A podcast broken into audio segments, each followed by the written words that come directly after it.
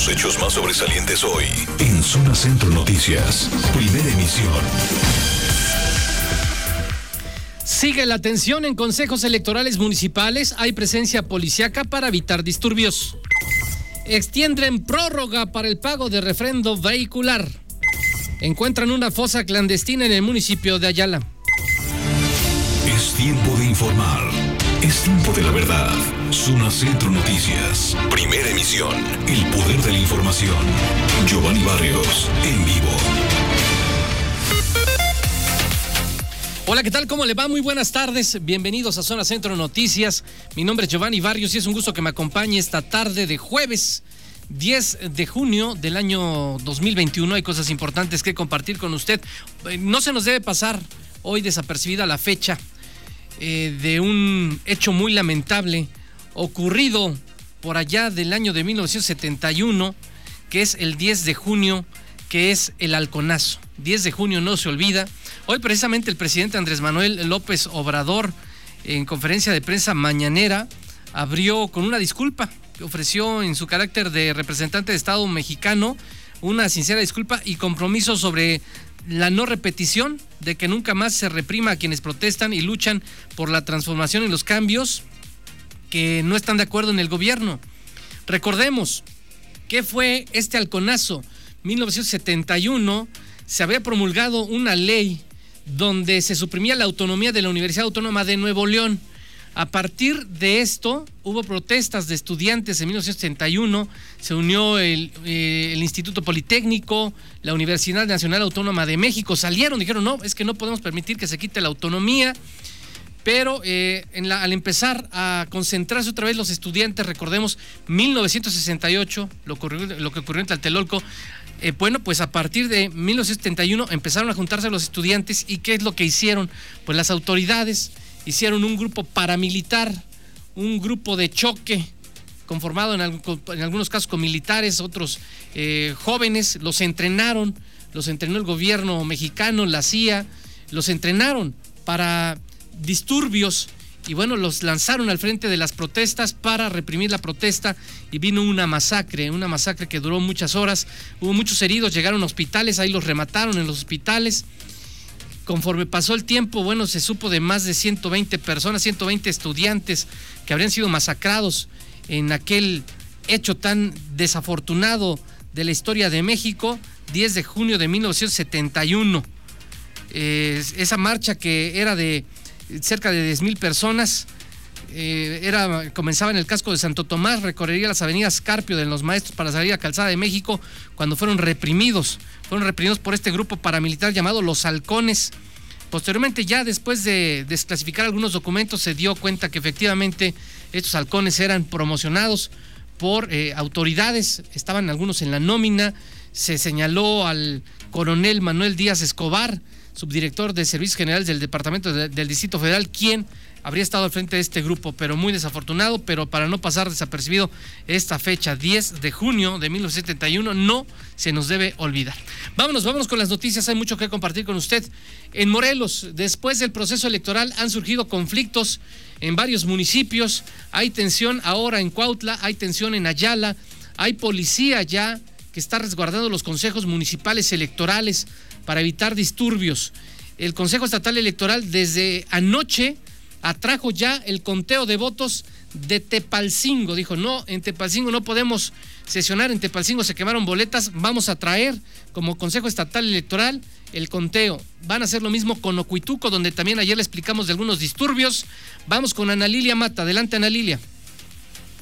Gracias, eh, Giovanni. Efectivamente, una vez más, la consejera presidenta del Instituto Morelense de Procesos Electorales y Participación General de Pachan, eh, pues habló justamente de estos conflictos, se hizo un llamado a los representantes de los partidos políticos, a los candidatos, a que permitan hacer el trabajo al INTEPAC y a los consejos municipales para concluir con este esta etapa del proceso electoral que tiene que ver con el cómputo de los votos del pasado 6 de junio. Merida Gali Jordá refirió que efectivamente hay dos eh, focos rojos actualmente que se trata de Ayala, Cuautla y bueno, en estos momentos el Consejo Estatal Electoral también eh, pues está sesionando justamente porque se ha obligado a traer eh, dos eh, cómputos, dos procesos de cómputo que tienen que ver con el de Tepalcingo y el de Ocuituco. En esos momentos están analizando el caso específico de Tepalcingo ante la falta de condiciones, Giovanni, para que se llevara a cabo eh, pues el conteo de votos en los consejos municipales. Eh, la consejera presidenta insistió pues son responsables los partidos políticos, incluso, bueno, ayer mismo en sesión del Consejo Estatal Electoral se inició eh, procedimientos sancionadores en contra de partidos como son Acción Nacional, el Humanista, Movimiento de Regeneración Nacional, eh, señalando como responsables justamente de la violencia que se ha registrado en varios puntos del Estado, en varios consejos municipales. Vamos a escuchar lo que dijo la consejera presidenta del Paca. Ya cerraron, ya cerraron correctamente entregando las actas correspondientes. En este momento estamos teniendo algunos conflictos con el municipio de Ayala. Eh, en este momento estamos por resolver el municipio de Tepalcingo, por eso estamos reunidos en sesión. Y eh, tenemos que resolver el municipio de Ocuituco. Realmente esos son los tres, los tres eh, municipios que en este momento tenemos más conflictivos. Quiero aprovechar para hacer un llamado muy atento a los partidos políticos para que ayuden a que este, estos recuentos se lleven a cabo en tranquilidad y en paz. Eh, están, están amotinándose, están agrediendo a los consejeros que están actuando dentro del marco de la legalidad, de la transparencia y la certeza. Al mismo tiempo, la gente que está capacitada y especializada del Instituto Morelense de Procesos Electorales está con ellos auxiliándolos. Es por ello que vuelvo a hacer un llamado muy atento a los partidos políticos, incluyendo a las candidatas y a los candidatos que son los que están identificados como los líderes de estos movimientos. Bueno, Giovanni, a esta hora que son las dos y media de la tarde, eh, solamente 22 consejos municipales han concluido eh, los cómputos correspondientes, ya se entregaron las constancias también de mayoría a los candidatos ganadores y de 12 eh, consejos distritales, eh, pues solamente tres, de acuerdo con la información del INPEPAC, han concluido también el cómputo oficial de votos. Es la información, Giovanni. Gracias, Ana Lilia. Bueno, comentarle que después de que se tuvo que atraer la votación de Tepalcingo, y de que se ha violentado, en algunos casos se ha incurrido en actos de violencia, también el INPEPAC anoche está anunciando que va a iniciar procedimientos a partidos, a candidatos y presidentes de los partidos. ¿Por qué a ellos? Porque dice los partidos políticos a través de sus dirigentes o de sus dirigencias, pues eh, dieron la oportunidad de participar a candidatas y candidatos son los responsables de haberlos inscrito en el proceso electoral y son responsables de ellos hasta que termine el proceso electoral. Entonces, los llamados que hicieron a los partidos políticos y a los dirigentes para calmar las cosas y no tuvieron eco, bueno, hoy van a tener algunas consecuencias porque se va a iniciar un procedimiento hasta donde tenemos entendido. Y en el tema de Tepalcingo, ya después de que se atrajo el conteo de votos, en este momento hay una sesión en el INPEPAC, está celebrando el cómputo del ayuntamiento de Tepalcingo a pesar de que se quemaron las boletas. Eh, ante la imposibilidad material técnica del Consejo Municipal para celebrar la sesión y cómputo correspondiente, lo está haciendo el órgano central del INPEPAC. Vamos a escuchar cómo se está llevando a cabo esta sesión. 55. Muy bien,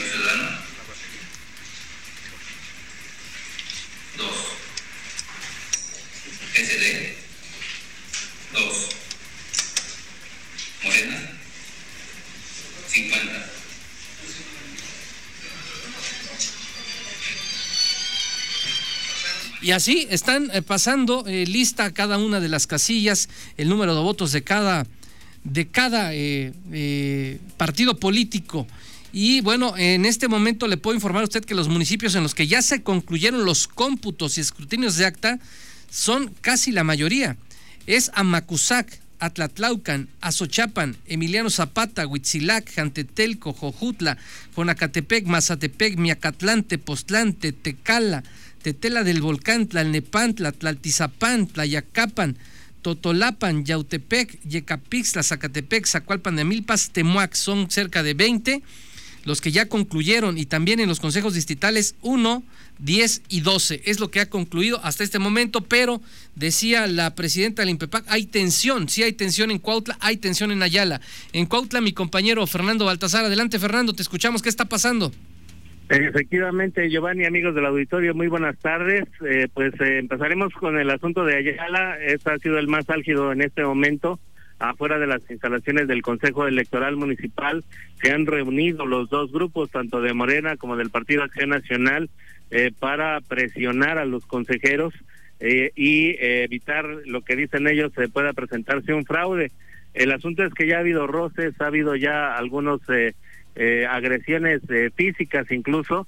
Hay la denuncia que los del Partido Acción Nacional habían golpeado a los de Morena, eh, pero finalmente no ha trascendido a, más o no ha elevado el nivel de violencia en este en este momento. Tuvieron que llegar elementos de la policía preventiva con equipo antimotín para resguardar las instalaciones, pero hay un buen número de pobladores en la parte exterior a la espera de que se dé el resultado y mientras vía telefónica pues están eh, con sus representantes hacia el interior de estas instalaciones. Eh, prácticamente de la misma manera en la ciudad de Cuautla eh, se ha cerrado el, lo que es la calle donde se ubica este este este comité o consejo municipal electoral y está resguardado por elementos policíacos con equipo antimotín a lo largo del día de ayer durante la noche y hoy eh, también están eh, representados varios grupos de ciudadanos eh, quienes están presionando para que pueda también de la misma manera evitar lo que llaman un fraude. Al interior, escrupulosamente, están abriendo algunos paquetes electorales para contar,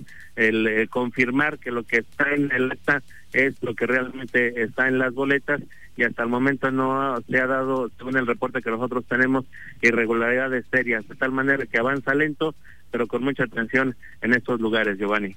Gracias, Fernando. De hecho, se está emitiendo una comunicación por parte del Estado y pues se está señalando que ellos detectan personas inconformes con los resultados preliminares del proceso electoral y que se han quemado urnas y papelería en el municipio de Tepalcingo, pero también en tanto en Amacuzaca, Tatlaucan, Cuautla, Cuituco, se alteró el orden, especialmente en el municipio de Ayala hechos con apariencia de delito, dice por lo que la Fiscalía Especializada en Delitos Electorales inició ya una carpeta de investigación por los hechos registrados en el municipio de Tepalcingo, en donde se cometió un ilícito tipificado en el artículo séptimo de la ley en la materia de delitos electorales.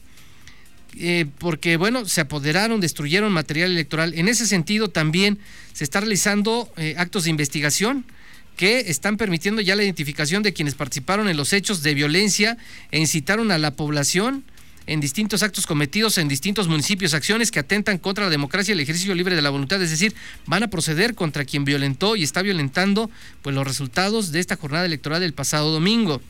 La Fiscalía del Estado, a través de la Fiscalía Especializada Electoral, mantiene una coordinación estrecha con autoridades del el INPEPAC.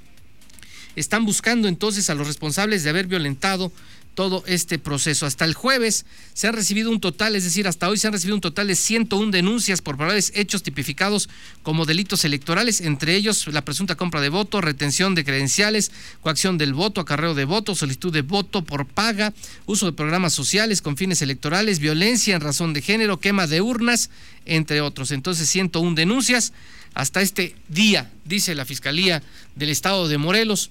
Pero eh, hoy el Tribunal electoral también alzó la voz, dijo, a ver, antes de que se siga violentando, tratando de quemar urnas, tratando de que los pueblos se enfrenten, lo que deben de hacer es acudir a los tribunales, que en los tribunales se judicialice cualquier inconformidad. Adelante, Itzel Galván.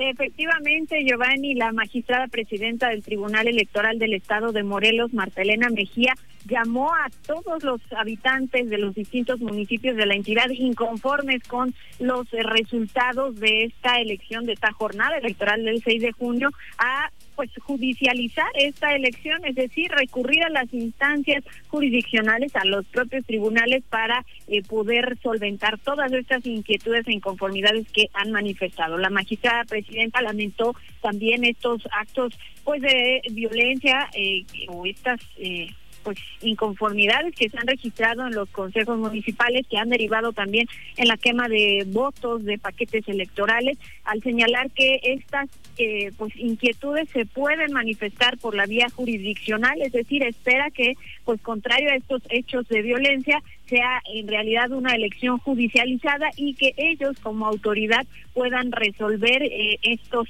eh, analizar en primer lugar y resolver estos asuntos. También pues advirtió que en caso de que se continúe con estos este tipo de actos como la quema de las boletas, pues están en realidad acabando con aquellos elementos que pueden ser eh, prueba o análisis de lo que ellos están acusando de algún tipo de irregularidad durante la elección. Vamos a escuchar más bien ojalá que sea judicializada. Es decir, eh, si la gente, si los ciudadanos optan por, por la violencia, por voy a quemar paquetes electorales, etcétera, pues esa no es la vía, la vía adecuada, sino más bien la vía adecuada sería la jurisdiccional. Si no están de acuerdo con los resultados, pues de inmediato presentar sus recursos aquí para que nosotros podamos eh, resolver conforme a, conforme a las constancias y, y, y ver sus agravios, ver de lo que se quejan. Mm-hmm.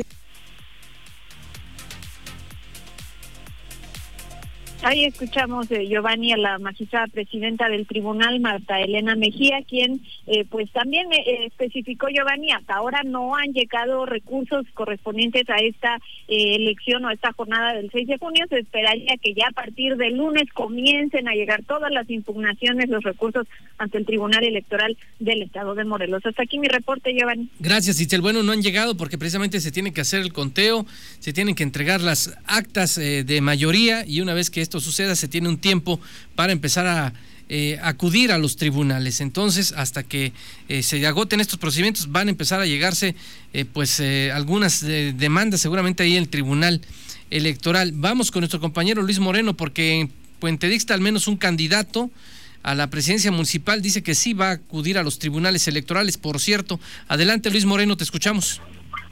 Así Giovanni, el ex candidato a la presidencia municipal de Puente Dixta por Movimiento Ciudadano Rubén Morales Osaeta es quien anunció que recurrirá a los tribunales electorales para impugnar, impugnar las elecciones de este domingo pasado, en donde saliera eh, pues vencedora eh, Claudia Mazari Torres por parte de Morena, quien en unas horas estará recibiendo también la constancia de eh, pues este esta este gane de elecciones que se dio en Puente mediante una grabación Osaeta manifestó su conformidad al, anunciar que encontraron un sinfín de irregularidades en estos comicios eh, pasados. Uno de ellos, el que ese día eh, pues andaba gente cerca de las casillas con playeras de Morena, entre otras situaciones. Escuchemos parte de la grabación, Giovanni.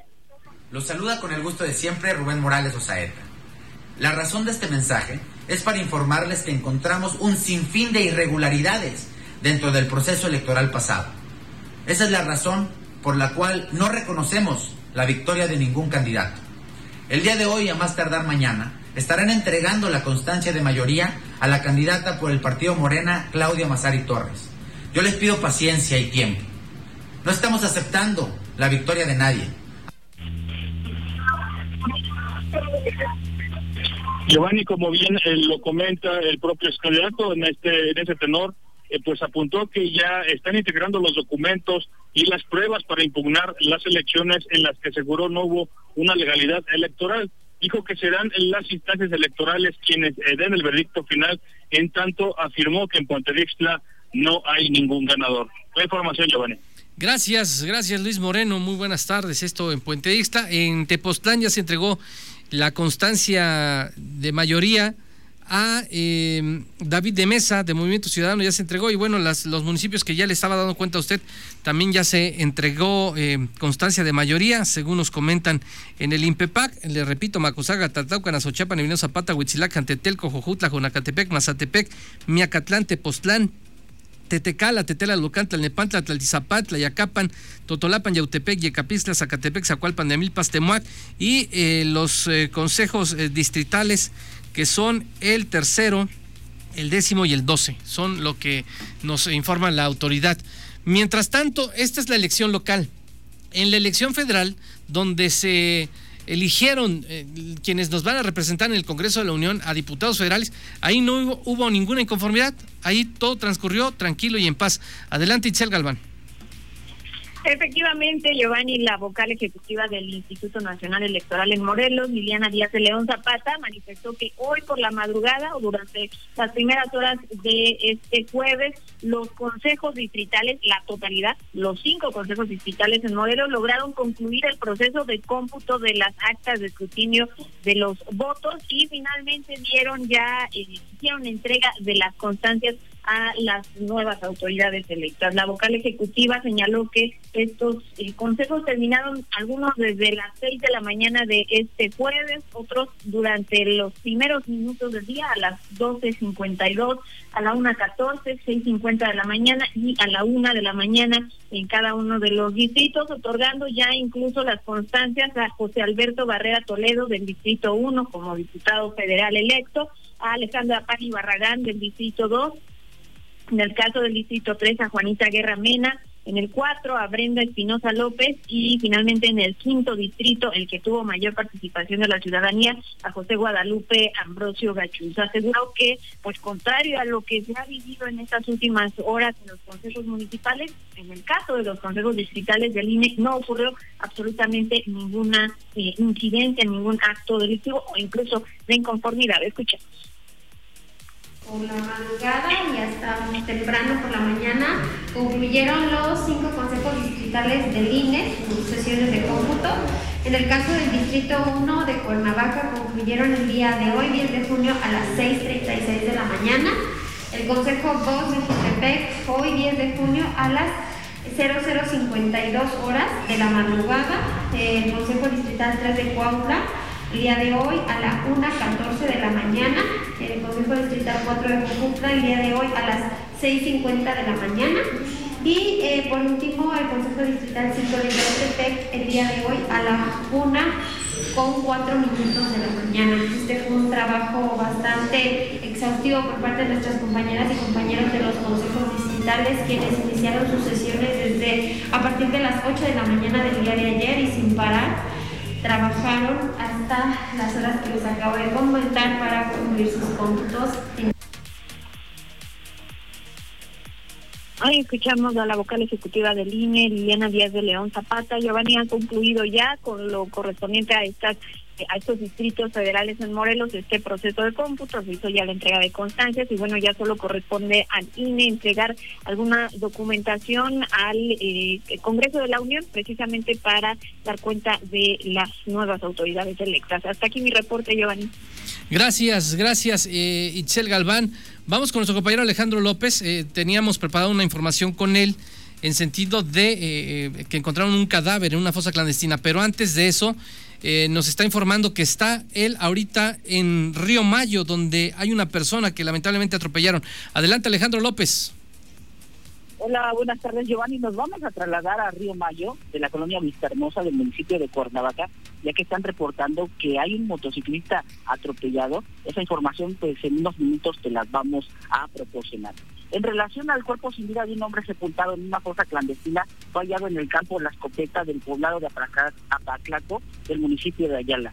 Así nos comentó que durante la madrugada del pasado 7 de junio observó que un automóvil pues estaba estacionado en la zona y después de algunas horas se retiró. Al día siguiente se dio cuenta entre la tierra se veía pues el pie de una persona, así que llamó a la policía al acudir los agentes políticos solicitaron la intervención de la Fiscalía. El caso pues quedó a disposición de la Fiscalía Especializada en Desaparición Forzada que pidió a un juez de control la orden de cateo y exhumación.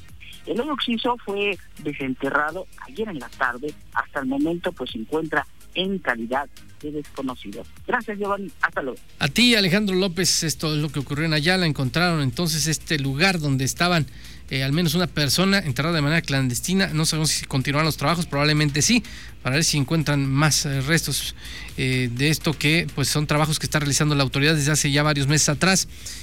¿Se acuerda que hace unos días le platicamos que hubo disparos afuera del Sempla y que se había informado primero de la fuga de algún, de algún adolescente?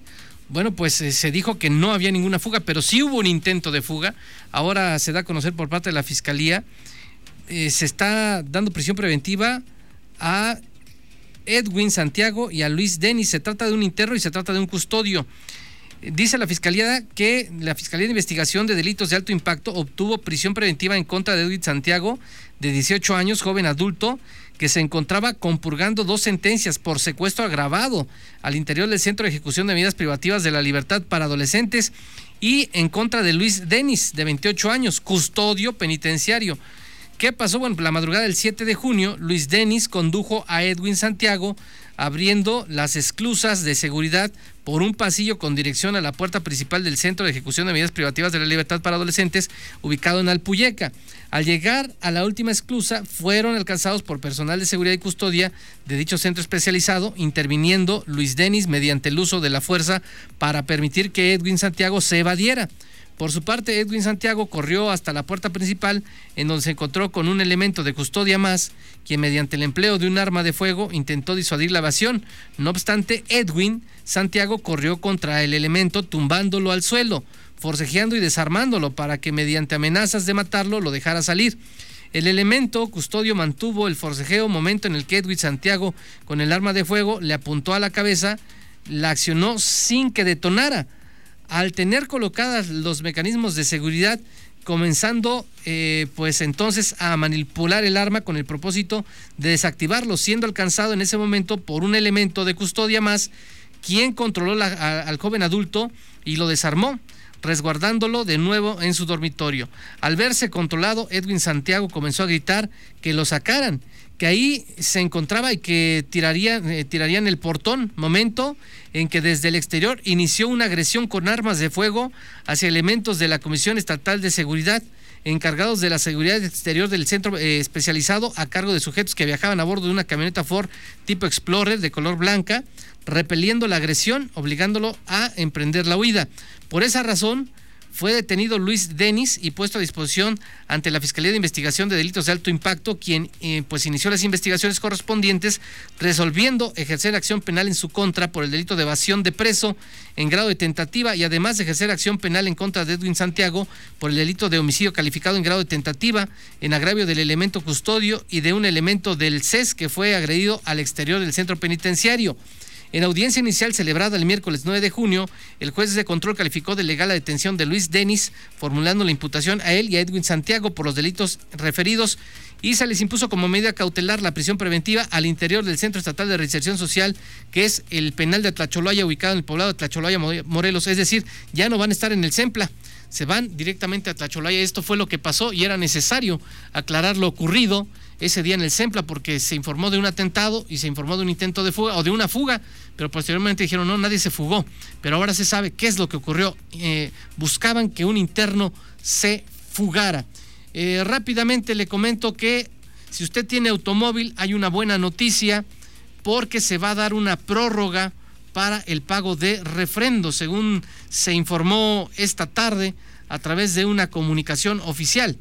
Eh, con apoyo a los contribuyentes, el gobierno del Estado, encabezado por el gobernador Cuauhtémoc Blanco Bravo a través de la Secretaría de Movilidad y Transporte, está extendiendo la prórroga hasta el, día último del día de mes de junio del presente año para realizar el pago de refrendo vehicular 2021, tal como se publicó en el ejemplar número 5948-2A del periódico oficial Tierra y Libertad.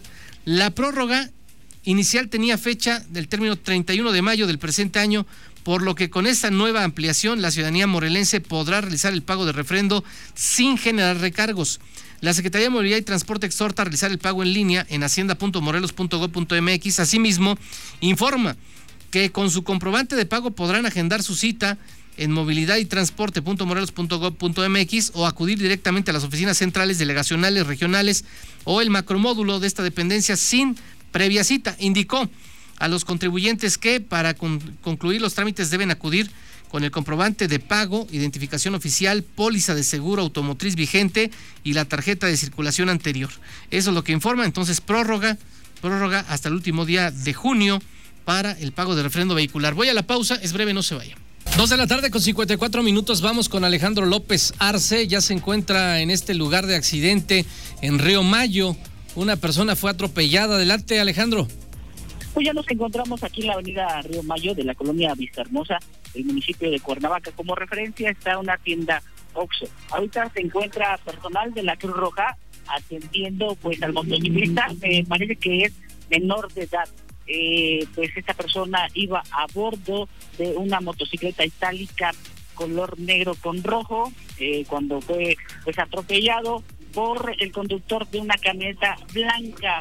Eh, como podemos observar al fondo, los socorristas eh, están atendiendo, al parecer tiene una lesión en lo que es el brazo eh, derecho. Asimismo, en el lugar de los hechos nos comentan los elementos de la Policía Vial de Cuernavaca que al parecer el conductor de la camioneta pues hizo corte de circulación, lo que provocó pues este accidente unos momentos van a valorar si es que lo llevan pues a un hospital para su atención médica. Es al parecer pues un menor de edad el que iba manejando esta motocicleta y resultó lesionado en un accidente en la colonia Vistarmosa de Cuernavaca. Gracias Giovanni, hasta luego. A ti Alejandro López Arce, lo que ha ocurrido hace un par de minutos. Hoy, ¿sabe? Se reanudó la vacunación contra el COVID-19 en Cuernavaca para personas de 50 a 59 años pero son personas rezagadas, es decir, aquellas personas que no se pusieron la vacuna cuando eh, se hizo la primera jornada de vacunación. Entonces se les conoce como rezagados de 50 a 59 años. ¿Dónde fue esta vacunación? En el hospital militar que está en Domingo 10. Llegaron muchas personas, pero fluyó rápido. También en el tercer regimiento de reconocimiento blindado, que está en Avenida Emiliano Zapata, ahí fue en automóvil, también fue muy fluido pero vamos a escuchar eh, la sociedad que llegó muy temprano a formarse. Buenos días, ¿cómo se encuentra? Muy bien, aquí ya listos para la vacuna. ¿Cuál es su nombre? Eh, Alberto Martínez. ¿Es su primera vacuna? Sí, efectivamente, así es. ¿Por qué no se había vacunado anteriormente? Porque no alcanzamos vacunas. Se habían acabado y estábamos esperando el tiempo para que este, se reiniciara la vacunación. ¿Usted de dónde nos acompaña? De aquí de Lomas de Atzingo, de aquí del municipio de Cuernavaca. ¿A qué hora llegó? A las nueve, nueve y media más o menos. Está avanzando muy rápido va, la fila. Va avanzando bien, se ve ordenado todo, sí. Muchas gracias, ¿eh? Para, hasta luego. Bueno, vamos a escuchar otro testimonio el día de hoy. Mi nombre es Miriam Gabriela Mendoza Díaz y mi inconformidad es que dicen que están aplicando primeras dosis y rezagados. Pero si no hay gente, ¿por qué no aplicar la segunda dosis?